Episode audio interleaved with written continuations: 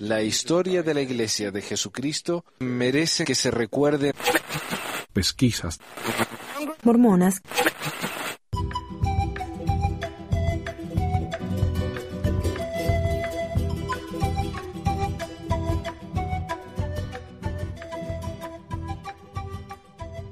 Hola a todos, bienvenidos a otro episodio de Pesquisas Mormonas. Les habla Manuel. Eh, gracias a todos por estar aquí con nosotros. Hoy tengo un episodio que hace rato que quiero hacer, pero estaba buscando un buen estudio sobre el tema. Y, y al final terminé combinando eh, más de uno. En un ensayo acerca de un banco que abrió el señor José Smith en, en Kirkland, Kirtland. Este fue un banco que fue la causa de la apostasía de muchísimos, muchísimos miembros de la iglesia. Y vamos a hablar de eso también y de lo que significa el fallo de este banco abierto por un profeta de Dios. ¿no? Y las notas de esto, tal como las notas de todos mis programas, están en el website, ¿ok? pesquisasmormonas.com o pesmor.com. Así que si me piden las, las referencias, está todo ahí. Y bueno, empecemos nomás. El 2 de enero de 1837, un banco que fue fundado bajo revelación divina, el cual no tenía una carta bancaria, eh, o sea, autorización legal, cuyos oficiales no eran banqueros y cuya base de capital era estrecha, abrió sus puertas. Estas características probablemente no diferenciaban demasiado a este banco de los cientos de otras instituciones abiertas en este periodo, pero las circunstancias que rodearon la fundación de la Sociedad de Seguridad Financiera de Kirkland, así se llamaba, bueno, en realidad para ser más preciso, se llamaba la Compañía Antibancaria de la Sociedad de Seguridad Financiera de Kirtland, y ya vamos a hablar de por qué se llamaba Sociedad Antibancaria, y los registros de sus operaciones son lo suficientemente diferentes de los bancos improvisados promedios de esa época como para echar un vistazo más cercano a su historia. El banco fue fundado para lidiar con la severa crisis de liquidación en la comunidad mormona, no tenían un peso, la cual llegó a su punto máximo a fines de 1836.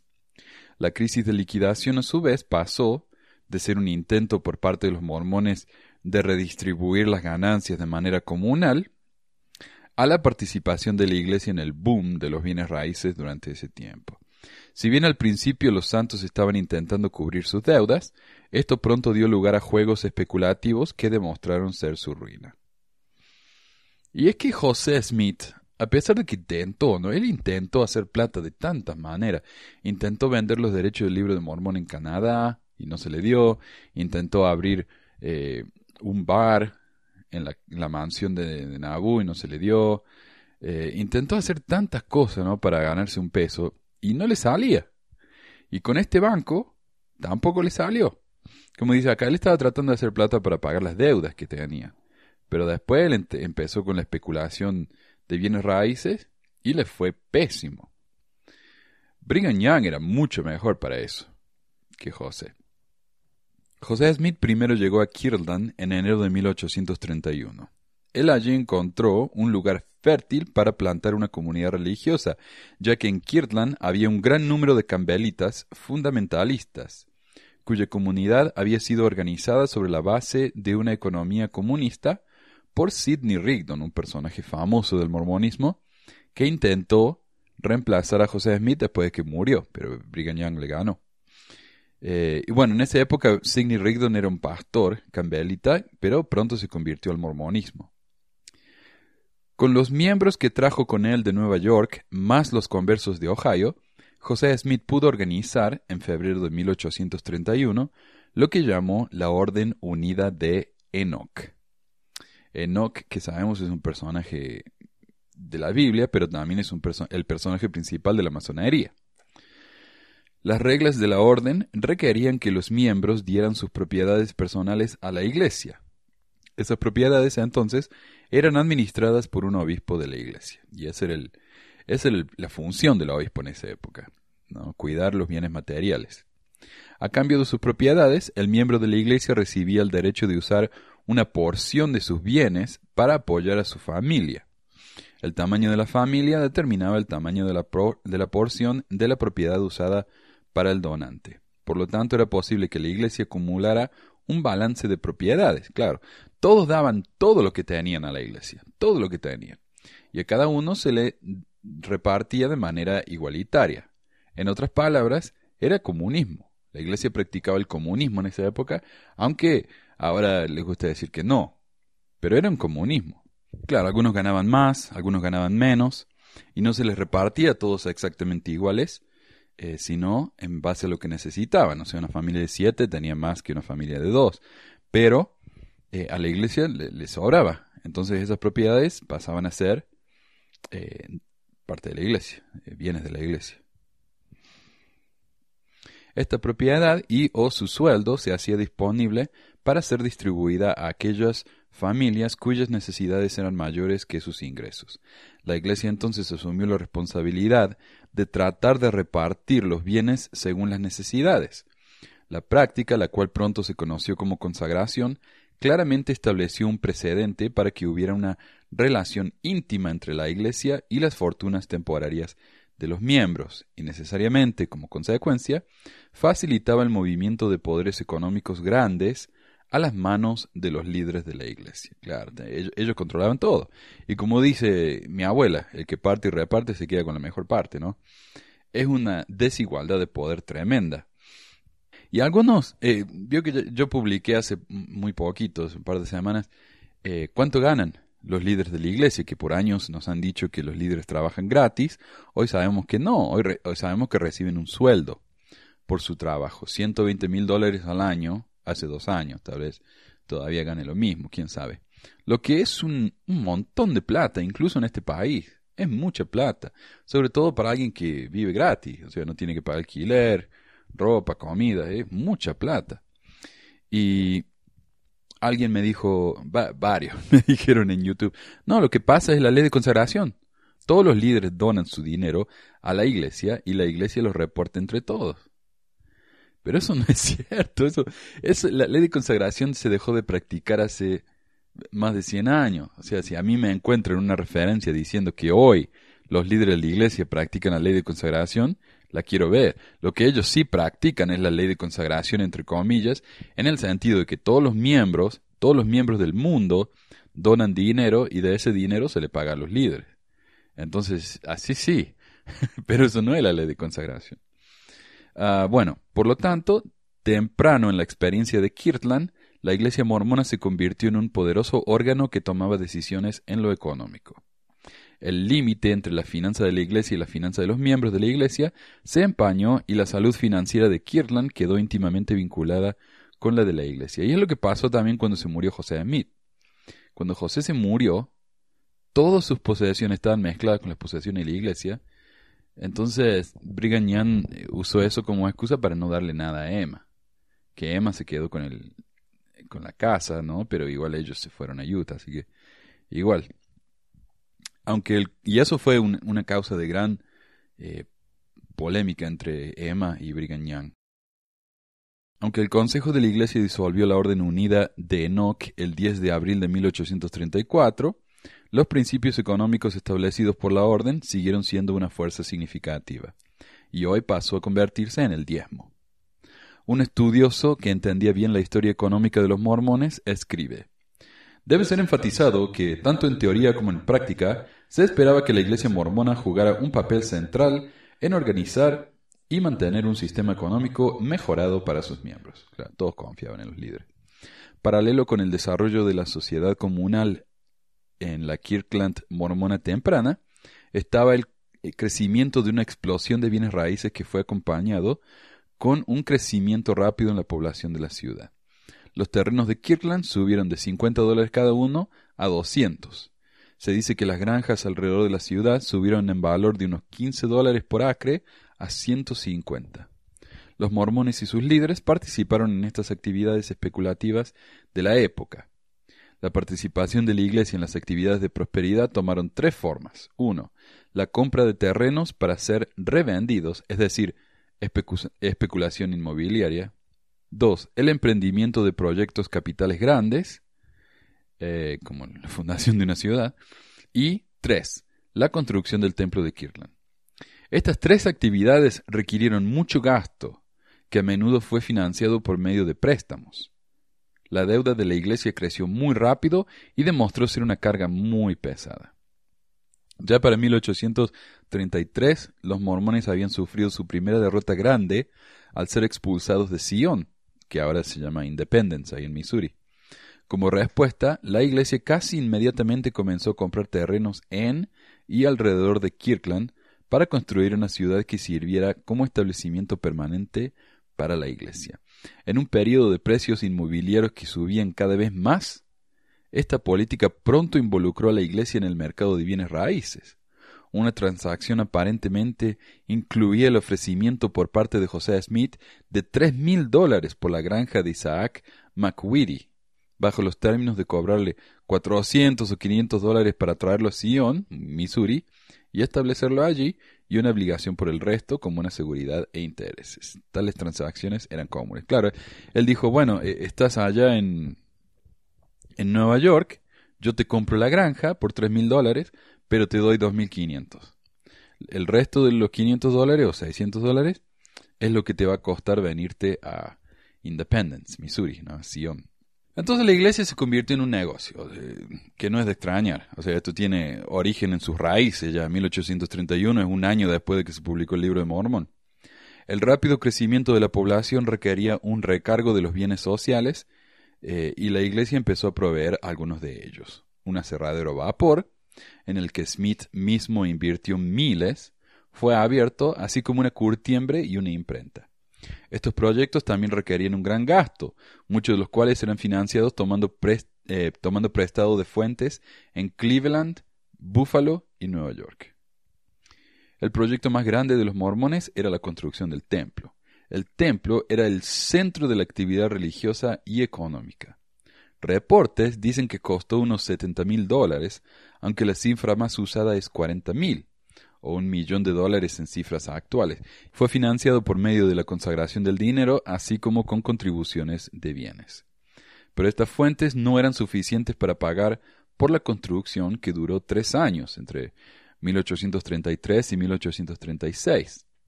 En 1835, los líderes de la iglesia abrieron varias tiendas por medio del uso del crédito de intercambio, el canje, gran parte del inventario de estas tiendas era usado para pagarles a los trabajadores del templo. Además, el templo tenía un gravamen, algo así como un impuesto, de 13 mil dólares casi desde el principio. Ya para 1836, y, y, disculpen si esto es medio, medio seco esta parte, ¿no? Pero es, es un, un antecedente importante para lo que va a pasar con el banco y esa historia sí que jugas ahí, y me parece que les va a gustar mucho. Ya para 1836 la deuda acumulada por la Iglesia y sus líderes era preocupante. Los registros de demandas, de demandas contra José indican que de octubre de, de, que de octubre de 1831 a junio de 1837 tomó prestados 25.427 dólares, o 660.000 dólares en cifras actuales.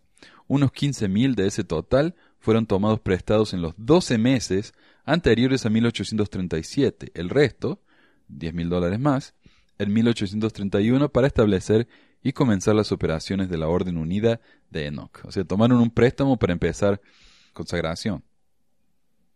Vale subrayar que estas figuras incluyen solo los préstamos que resultaron en licitaciones en la corte del condado de Goga, Ohio. Más tarde, en 1841, José Smith hizo una lista de sus deudas que incluían 33.413 dólares adicionales anteriores a 1838. Así que era cerca de 60.000 dólares, o algo así como un millón y medio en cifras actuales. Por lo tanto, los registros claramente indican que para 1836 el esfuerzo mormón en Kirtland estaba avasallado por las deudas. Estaban aplastados por las deudas ya no saben qué hacer. Una posible solución al problema financiero de este grupo plagado por una deuda opresora e inminentes vencimientos era la formación de un banco. un banco dedicado a recibir especies y pagar por ellas con papel moneda. El banco podría ayudar mucho a cubrir la necesidad de solvencia en la comunidad y en la iglesia. Y esto fue algo que mi ciudad hizo cuando yo vivía allá, cuando era chico. Eh, la ciudad no tenía dinero, estaba casi en la quiebra, entonces lo que hicieron fue vendieron bonos. Y la manera que esto funcionó es, en vez de darle dinero a sus ciudadanos, la ciudad imprimió estos bonos y los repartió como si fuera efectivo. La gente con estos bonos podía ir y comprar sus cosas, ¿verdad? Y esta era una inversión, o sea, era una inversión eh, basada en, en, una promesa futura.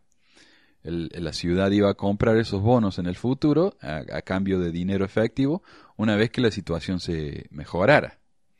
Y ellos esperaban que estos bonos, ya que hubiera dinero en circulación, iba a mejorar la economía a la larga.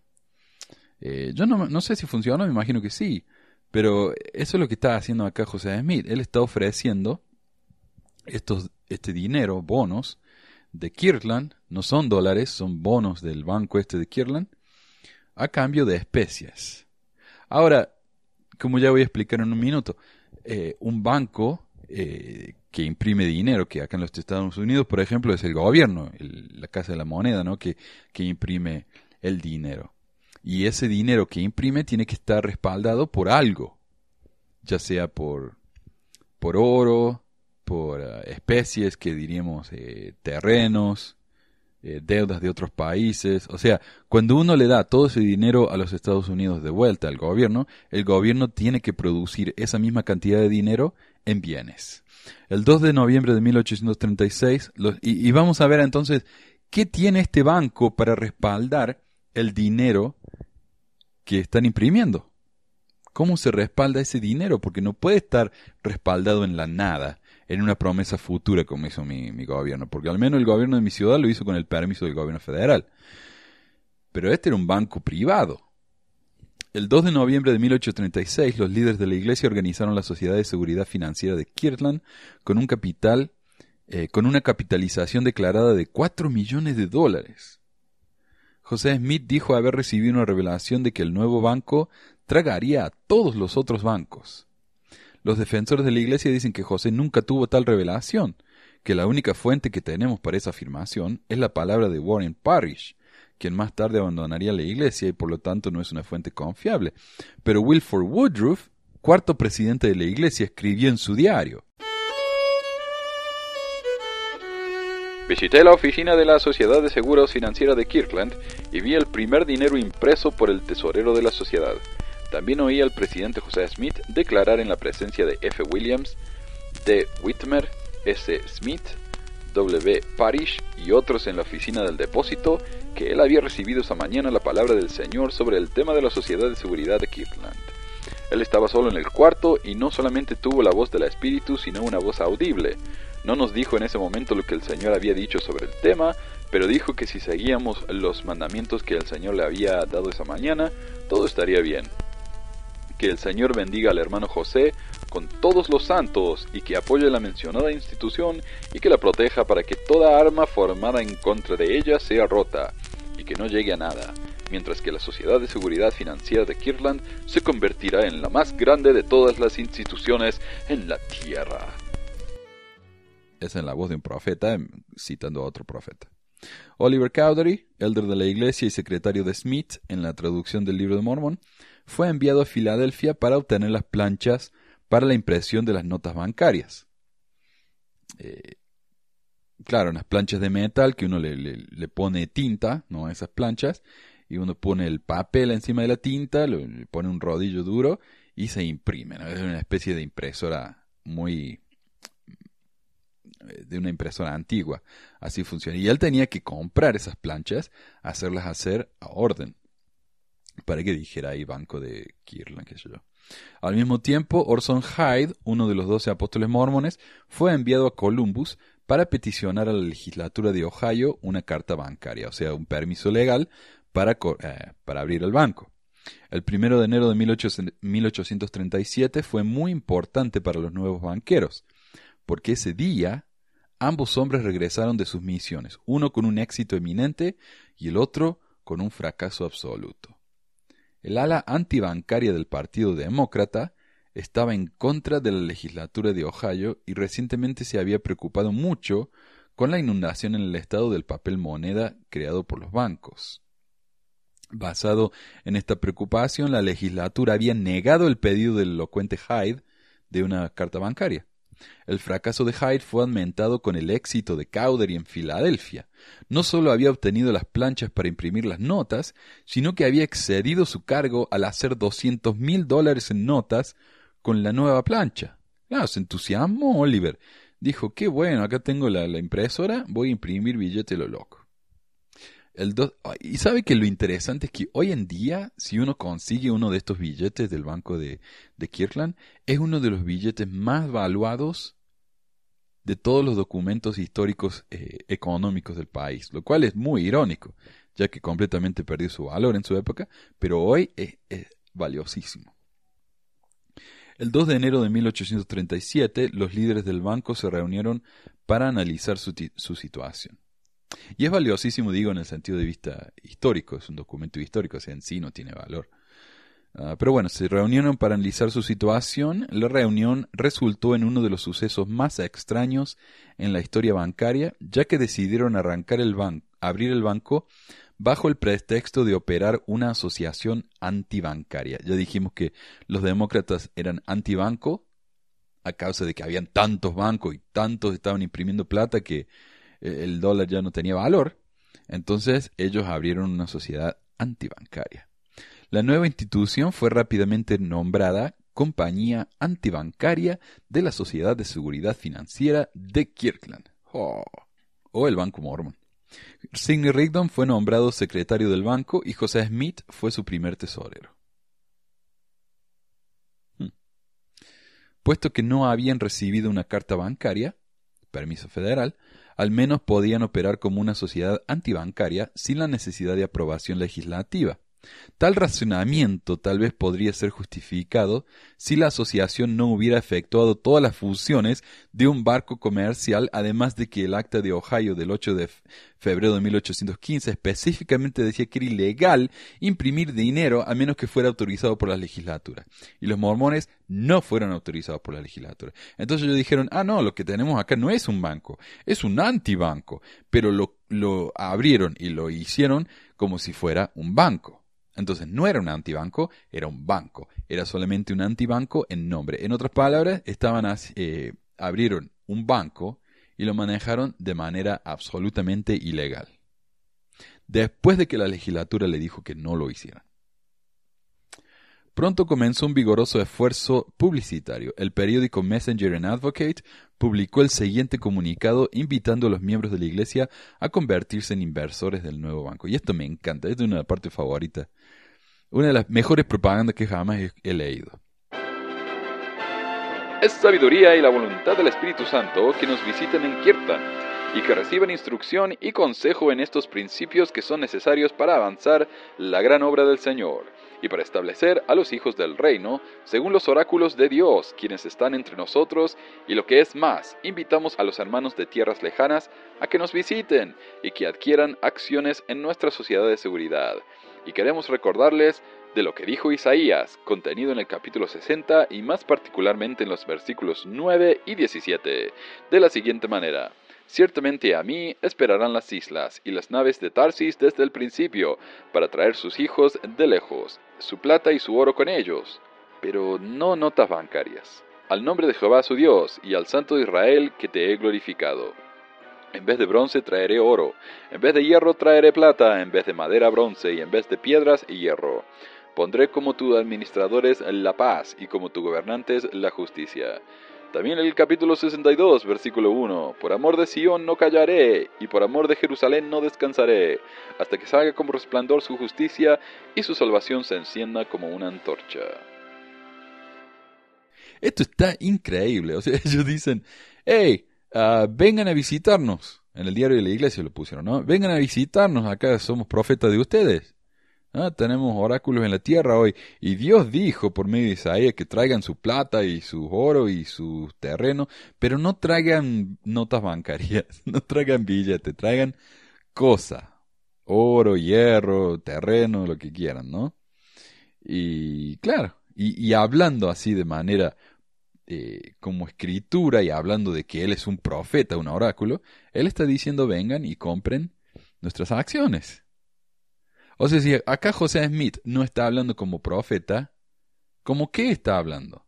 Si él no está prometiendo que el, todo en el banco va a estar bien al decir, eh, oráculos en la tierra, eh, Isaías, bla, bla, bla, así dice el Señor.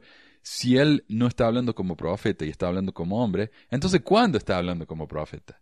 Esto es tan obvio de que José está prometiendo que como él es un profeta y él está abriendo un banco, el banco va a ser un éxito, no hay duda realmente de lo que él está haciendo aquí.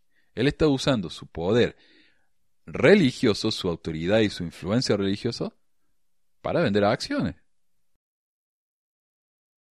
Ah, me tuve que ir por un rato. Ahí volví, espero que no me hayan extrañado. uh, ok, a ver.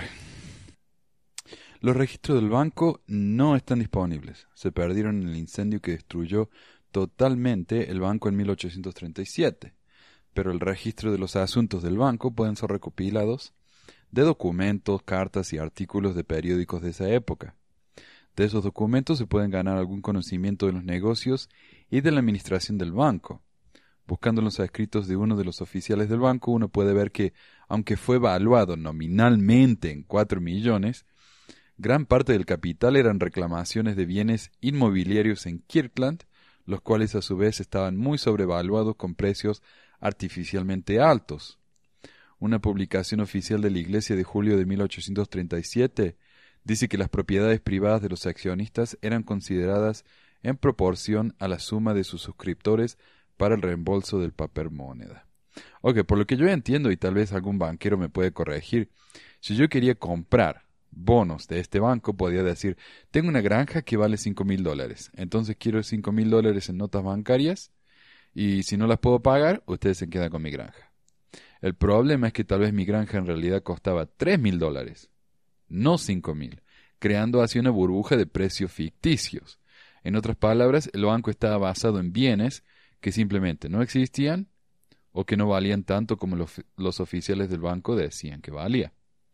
Tal vez esta declaración dio lugar a la creencia de que las notas del banco estaban directamente respaldadas por los bienes raíces de la Iglesia, y de los inversores en el banco, aunque estos reclamos de bienes raíces sin duda formaron la sustancia elemental de la estructura capital del banco, las notas no especificaban que podían ser canjeadas por bienes raíces. Lo que es más, una examinación de las notas indican que eran obligaciones en dólares, pagadas, pagables cuando fueran a ser canjeadas. Entonces, claro, yo puedo yo compro las notas por cinco mil dólares, compro cinco mil dólares en notas, me dan los cinco mil dólares en bonos, yo le doy el, efectivo y después cuando quiero mi efectivo de nuevo, yo voy, le doy los bonos y ellos me dan los cinco mil. Pero como vamos a ver, eso no fue tan simple. Warren Parrish, segundo cajero del banco, escribiendo después de que abandonó tanto el banco como la iglesia, dijo, yo oí a José Smith declarar que tenía sesenta mil dólares en especias en sus bóvedas y seiscientos mil dólares a mano, cuando en realidad no teníamos más de seis mil dólares en especies y no teníamos nada más a mano, o sea, en efectivo. También que teníamos unos diez mil dólares de nuestros bonos en circulación, cuando él, el cajero de la institución, sabía que había al menos ciento cincuenta mil dólares. Entonces, de nuevo, si el banco solo tiene seis mil dólares en especies y más de 150 mil dólares en billetes. o sea, hay un respaldo de 6 mil dólares por 150 mil dólares en billetes. Entonces el banco está creando una burbuja financiera lista para explotar en cualquier momento. Por ejemplo, si yo soy el gobierno de Canadá, ¿no? Y baso mi dinero en la producción de libros. Los libros, en este caso, son lo que llamamos la reserva o las especies. Entonces voy a imprimir mil libros valuados a un dólar cada uno. Lo que quiere decir que puedo imprimir mil dólares en dinero y soy solvente. Si alguien viene con un dólar, le doy un libro. Si alguien viene con un libro, le doy un dólar. La economía, la economía funciona perfectamente. Pero si tengo mil libros e imprimo dos mil dólares, ahora tengo más dinero que reservas, lo que hace que cada libro ahora cueste dos dólares y no uno. Esto va a crear una inflación basada en la cantidad de billetes, notas o bonos que tenga.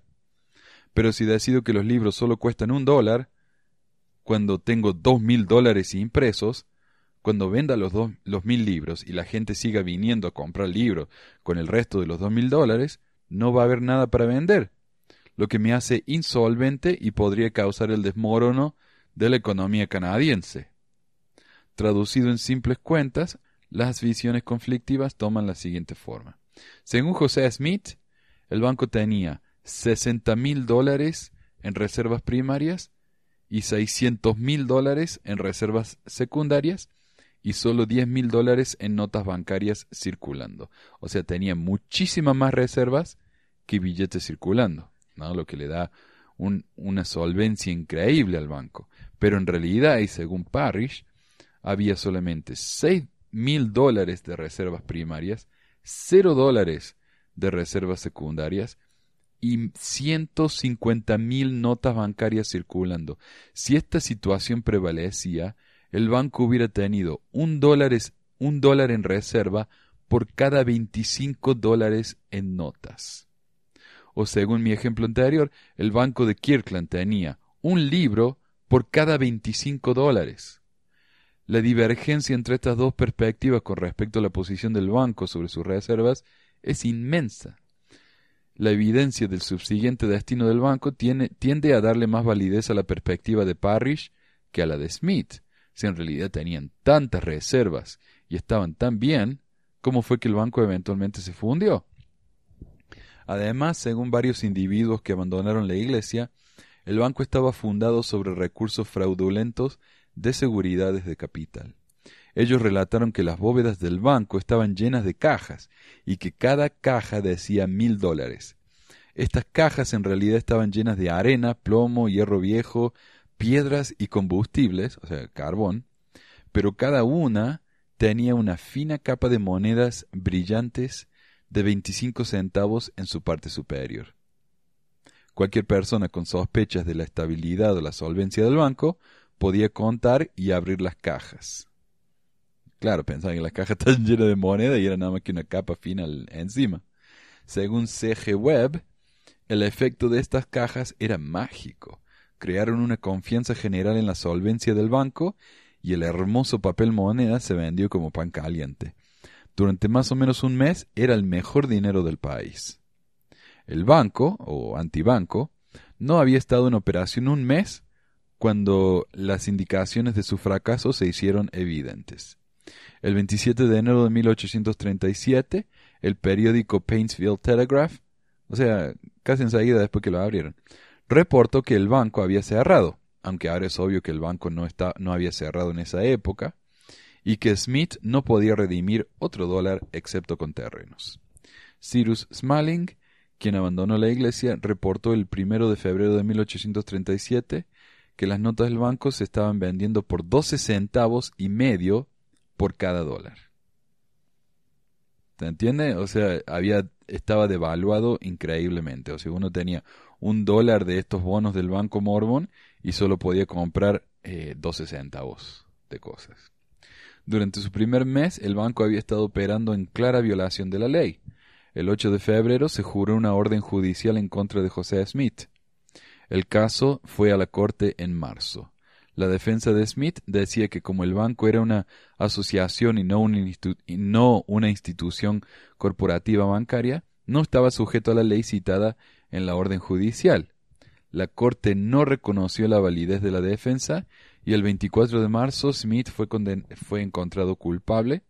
Se le ordenó pagar una multa de mil dólares y los costos de la corte, que hoy en día serían muchísimo más. Parecería que la convicción de Smith haría sonar las campanas funerarias del banco, pero continuó cojeando e imprimiendo notas hasta junio de 1837. Una nota interesante acerca de la. Una, una, anécdota interesante acerca de la negativa o la inhabilidad del banco de pagar en reservas cuando se le era requerido incluye el intento de un agente de varios bancos de Pittsburgh de cambiar sus notas por especies. O sea, él, el banquero este trajo sus notas del banco de Kirkland y dijo, ok, quiero mi dinero, acá están tus notas. Pero esto es lo que pasó. Sidney Rigdon se rehusó a canjear las notas con el pretexto de que esos bonos habían sido puestos en circulación para proveer papel dinero para la acomodación del público, la conveniencia del público, y que redimir esos bonos frustraría el propósito original del banco. En otras palabras, sí, esos son bonos o billetes reales, pero en realidad están hechos para el beneficio del banco y si los redime por dinero nos está perjudicando. Si las notas del banco tenían alguna credibilidad antes de este incidente, se perdió después de la negativa de pagar eh, y después de que se hizo conocimiento público. En agosto de 1837 apareció en el diario mormón The Messenger and Advocate, lo que puede considerarse uno de los anuncios más bizarros jamás hechos por el fundador de un banco, ya que el anuncio advirtió a los santos de Kirkland que no aceptaran estas notas del Banco Mormón. El anuncio decía en parte los hermanos y amigos de la Iglesia deben tener cuidado con los especuladores, renegados y apostadores que están engañando a los incautos y a los crédulos al pagar con estos billetes que no tienen ningún valor aquí. O sea, el mismo, el mismo diario de la Iglesia, la misma Iglesia está diciendo a la gente, no acepten el dinero del banco de la Iglesia, porque ese dinero no tiene ningún valor. Increíble. Y ellos seguían imprimiendo y vendiendo esta porquería pero ellos mismos admitieron que no tenía valor. El banco sobrevivió, sobrevivió esta embestida y duró hasta noviembre de 1837, cuando suspendió los pagos y cerró sus puertas permanentemente. El fracaso del banco no solo provocó la ira de los inversores, sino que causó una masiva apostasía en la iglesia.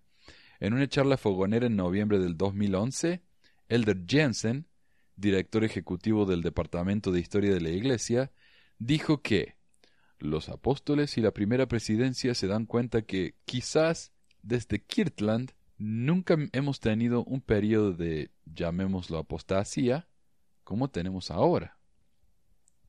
Si alguien sabe de la historia de la iglesia en Kirtland, es el señor Jensen.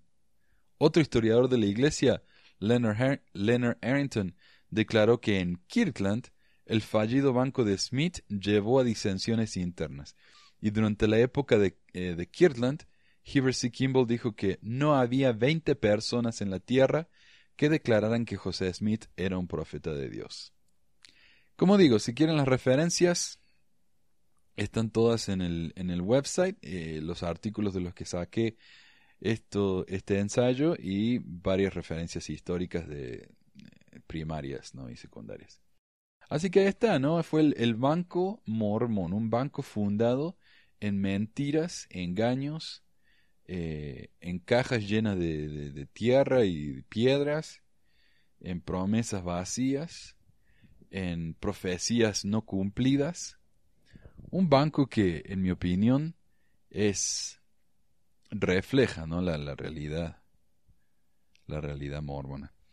Ah, pero bueno, eso es todo por hoy. Muchísimas gracias a todos. Fue un episodio cortito. Me parece que van a haber varios episodios cortitos en el futuro, porque hay muchos temas que me parecen muy interesantes, pero que no son para tanto. Así que gracias de nuevo por escucharme y nos vemos la semana que viene.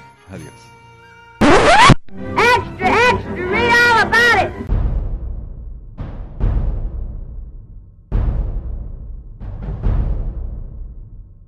¿Por qué los mormones fueron perseguidos? En 1823, José Smith dijo que entre todas las naciones, tribus y lenguas se tomaría mi nombre para bien y para mal. A pesar de que muchos miembros de la Iglesia dicen que esto es una profecía, es verdad de todos los líderes religiosos en la historia. Pero lo que uno debe aceptar es que es cierto, el nombre de José Smith de hecho ha sido criticado. ¿Pero por qué? ¿Y por qué se persiguió a los miembros de la Iglesia de una manera que a veces llegó a ser sangrienta? Una nueva religión. José Smith dijo que la gente comenzó a perseguirlo después de que la gente se enteró de su visión. De su experiencia dijo, A los pocos días de haber visto esta visión, me encontré por casualidad en compañía de uno de los ministros metodistas, uno muy activo en la ya mencionada agitación religiosa, y hablando con él de asuntos religiosos, aproveché la oportunidad para relatarle la visión que yo había visto. Su conducta me sorprendió grandemente. No solo trató mi narración livianamente, sino con mucho desprecio, diciendo que todo aquello era del diablo, que no había tales cosas como visiones ni revelaciones en estos días, que todo eso había cesado con los apóstoles y que no volvería a haber más.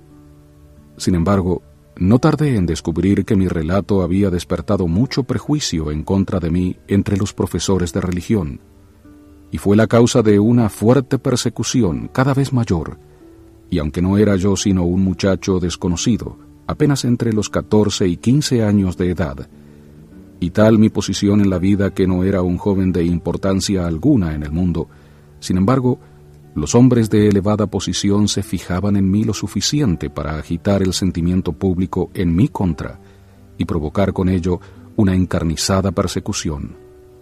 Y esto fue general entre todas las sectas. Todas se unieron para perseguirme. Hay un par de problemas con este relato. Primero que nada, no hay ninguna evidencia de una agitación religiosa en su región. Hubo una, pero años después. Segundo, las visiones celestiales en la época y en el área de José Smith no eran la excepción, sino la regla. Elías Smith, de Vermont, a la edad de 16 años, tuvo una experiencia muy similar a la de José en el bosque cerca de Woodstock, cuando vio al Cordero en el monte Sion y una gloria brillante en el bosque. José Samuel Thompson, quien enseñó en la Academia de Palmira en 1825, había visto a Cristo en un sueño descendiendo del firmamento en un resplandor de brillo superior a diez veces el brillo del sol meridiano. Y le oyó decir, Yo te comisiono que vayas y le digas a la humanidad que he venido, y pujar a cada hombre a que cante victoria.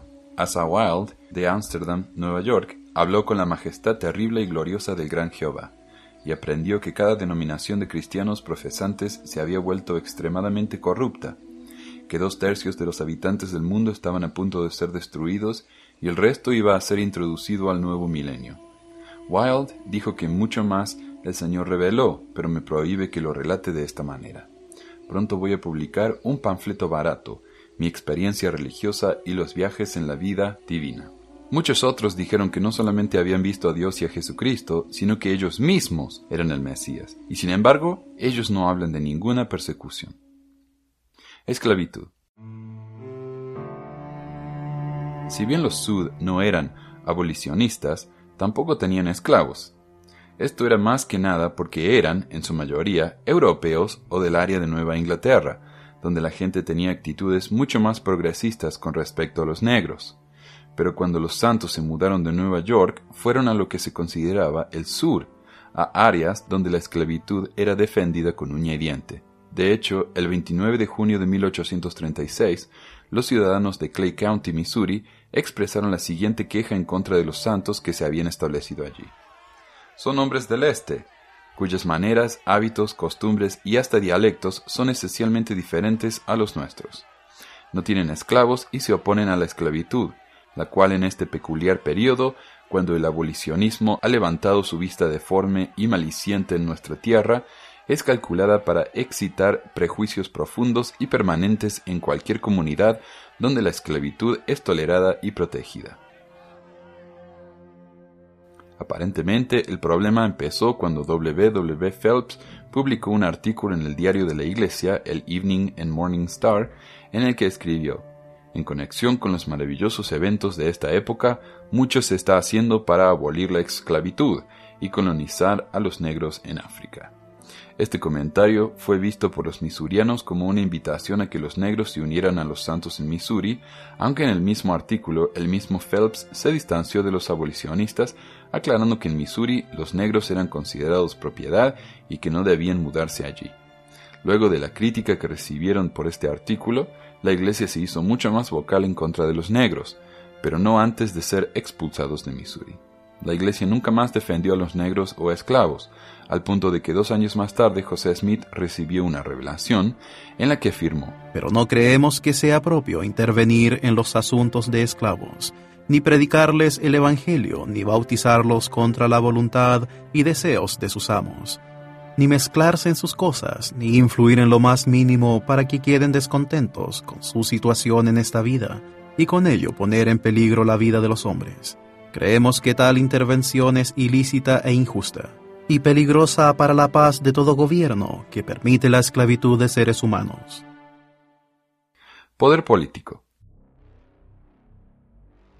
Como la Iglesia creció rápidamente y como sus miembros votaban en masa por el candidato que sus líderes les recomendaran, ganó poder político que asustó a los residentes viviendo en las áreas cercanas a las comunidades sud. Muchos americanos temían a los grupos cerrados, sospechando que planeaban complots subversivos para derrocar sus sociedades libres y pluralistas.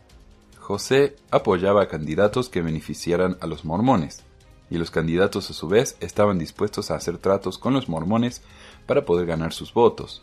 En la Enciclopedia del Mormonismo, bajo el artículo Política Nabu, dice, Al principio los santos eran neutrales en la política, pero en los años 1840 y 1841 votaron sólidamente por los Whigs en Illinois, aunque habían votado por los demócratas en Missouri. Esto alienó a algunos demócratas, pero la mayoría de los políticos buscaban el voto masivo sud en Illinois, tal como otros buscaban el voto católico en Nueva York. Este poderío político amenazaba a los ciudadanos en los diferentes estados a los que se mudaban los santos, causando una gran animosidad y llevándolos a echar a los mormones de donde vivían. Violencia y fuerza militar. Otra causa de intimidación por parte de los santos era su uso de la violencia, cuando les parecía beneficioso. Si bien a veces la violencia era necesaria y justificada, cuando debían defenderse de ataques no merecidos, muchas veces esta violencia era considerada innecesaria y causaba temor en sus vecinos.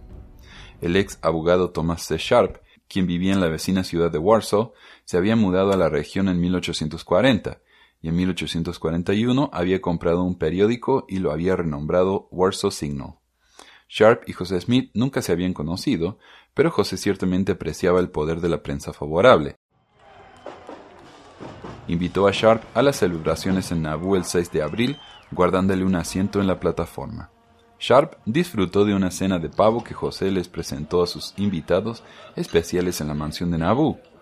En la primavera de 1841, después de ver los rangos del poderío militar de José en el desfile durante las celebraciones de Naboo, Sharp se volvió contra Smith con venganza.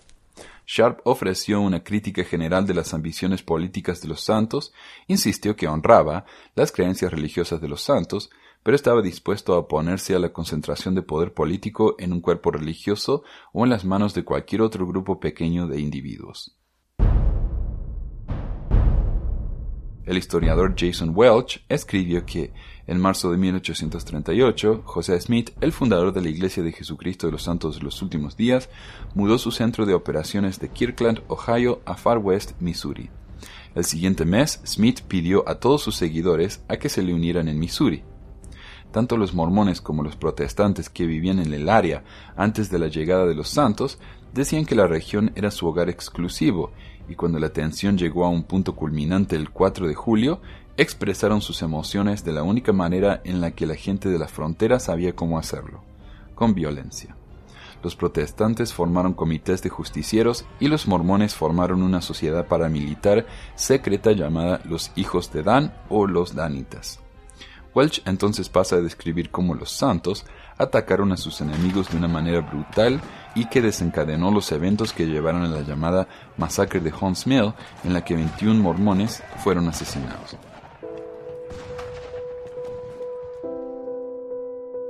A pesar de que este fue un acto reprensible, fue consecuencia de la violencia desenfrenada por ambos grupos y palidece en comparación con la violencia causada en la masacre de Mountain Meadows, en la que un grupo de mormones asesinó en sangre fría a 120 hombres, mujeres y niños inocentes en un acto absolutamente no provocado.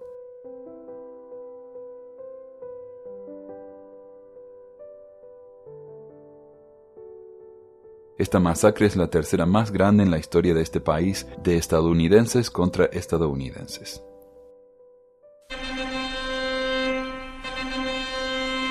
Matrimonio plural.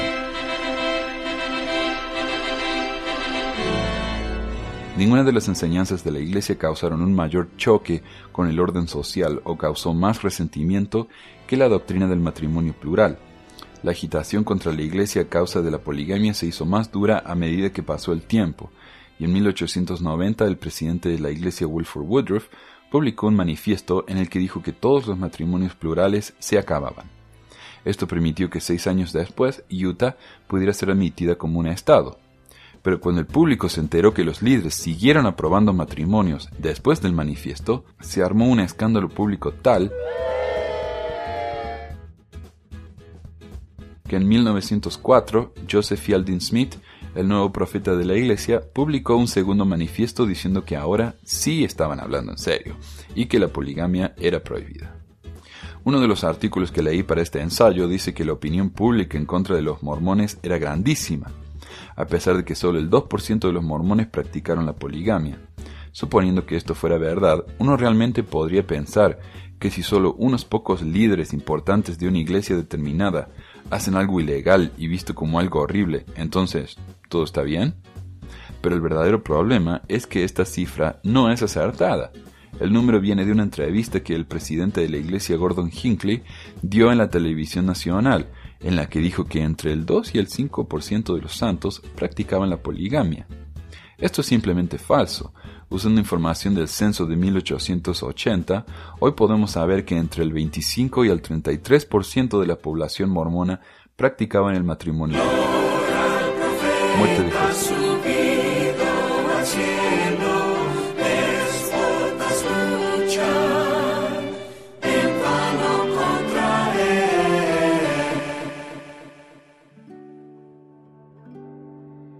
Si bien es cierto que José Smith fue asesinado, su asesinato no fue a causa de persecución religiosa, sino a causa de todas las cosas mencionadas en este artículo. Aunque no ayudó el que justo antes de morir José fue encarcelado por haber destruido una imprenta que, según la iglesia, hoy sigue diciendo que publicó muchas mentiras, no hizo más que atreverse a hablar públicamente del hecho totalmente conocido de que José tenía muchas esposas. Así que podemos afirmar que en realidad fue la poligamia la que mató, al menos indirectamente, a José. Conclusión. Tal vez lo más confuso para mí es cuando los mormones se quejan de persecución en la actualidad. Nadie los persigue, y de hecho ellos son los que persiguen a los demás. En la historia de la Iglesia, y según Richard Turley, historiador oficial de la Iglesia, solo un puñado de personas fueron asesinadas a causa de su membresía en la Iglesia aunque aún en estos casos no fueron asesinados por su creencia, sino por problemas sociales y políticos con los mormones como grupo. Por ejemplo, las víctimas de la masacre de Hunts Mill murieron porque sus vecinos estaban aterrorizados de que iban a ser atacados por los mormones. P. Pratt fue asesinado por el esposo de la mujer con la que huyó. José y Hiram fueron asesinados por haber destruido una prensa privada, abusando de su poder político. José era el alcalde de la ciudad. A pesar de que los líderes de la Iglesia siguen diciendo que la libertad religiosa debe respetarse, nadie detiene la libertad de los mormones de adorar donde y como quieran.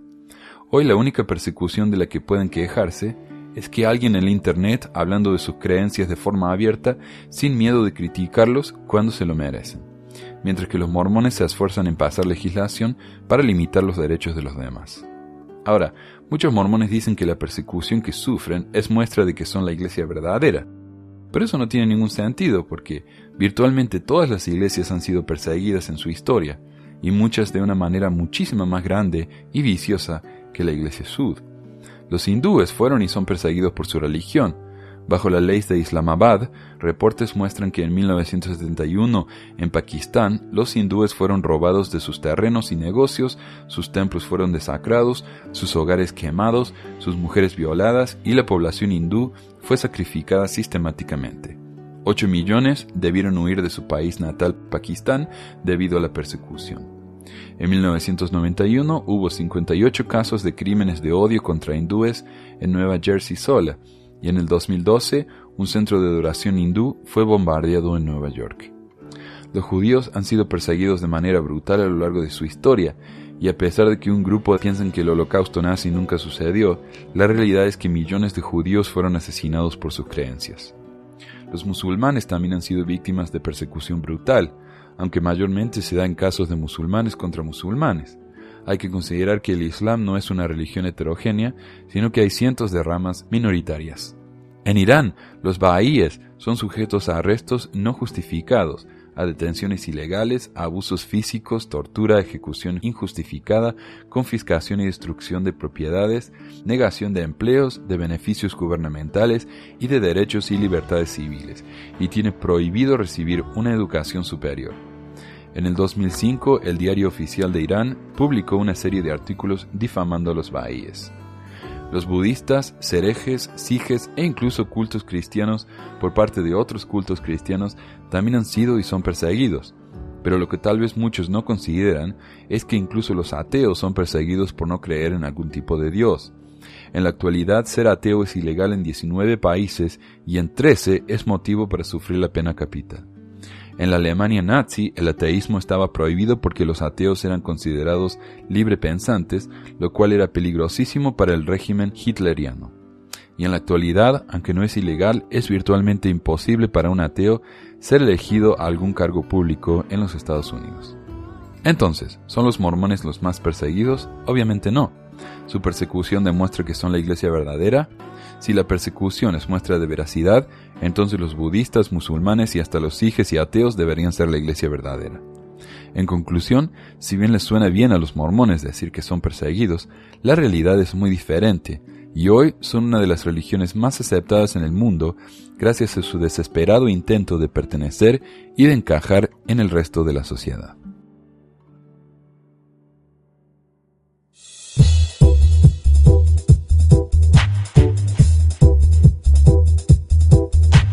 Gracias por escuchar esta edición de Pesquisas Mormonas. No se olvide de visitar nuestro website en pesquisasmormonas.com o pesmor.com y nuestro blog en pesquisasmormonas.org o pesmor.org.